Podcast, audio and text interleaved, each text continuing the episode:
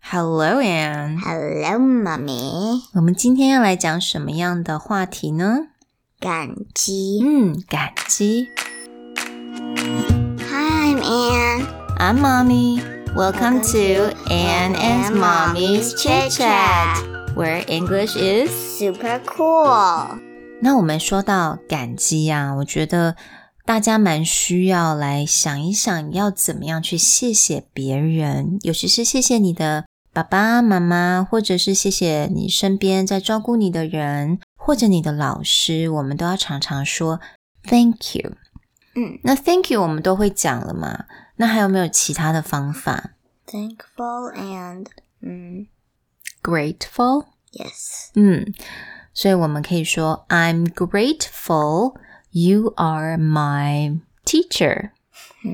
I'm grateful you are my mommy. 啊，I am thankful you are my beautiful daughter。所以记得吗？我们就要用 I'm grateful 跟 I'm thankful 这两种讲法。 And I have a question. OK， Hmm.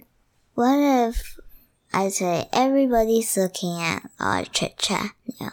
So, how do we say? Do we say grateful or thankful? we can say both way it would be fine. I'm grateful grateful for everybody's watching our episode. We're grateful that everyone is listening to our episode because this is a listening thing, right? Okay. okay, so another way is you can just say, Thank you for being there for me. 谢谢你一直在我身边，谢谢你一直在这边支持我。Thank you for being there for me.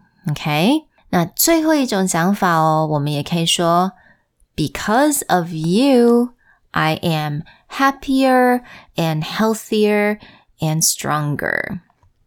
因为你，我更强壮，我更健康，我也更开心了。What do you think, Anne? Because of your teacher, Because of my teacher, you can say I am I am smart. smarter. Yeah. Okay. What else? Mm, and I know more stuff, Okay. more words. Mm-hmm. You can say because of my teacher, I am smarter. 也可以用这样子的讲法。所以今天我们教大家三种不同的讲法来感谢身边的人哦。所以希望大家多多练习，常常说感谢的话。Be sure to thank everyone around you. Thank you, and. Thank you, mommy. and because of you, Anne, I am happier and I am wiser. Was wiser. Wiser，我觉得我变得很有智慧。Alright, I'll see you guys next time. Bye. Bye.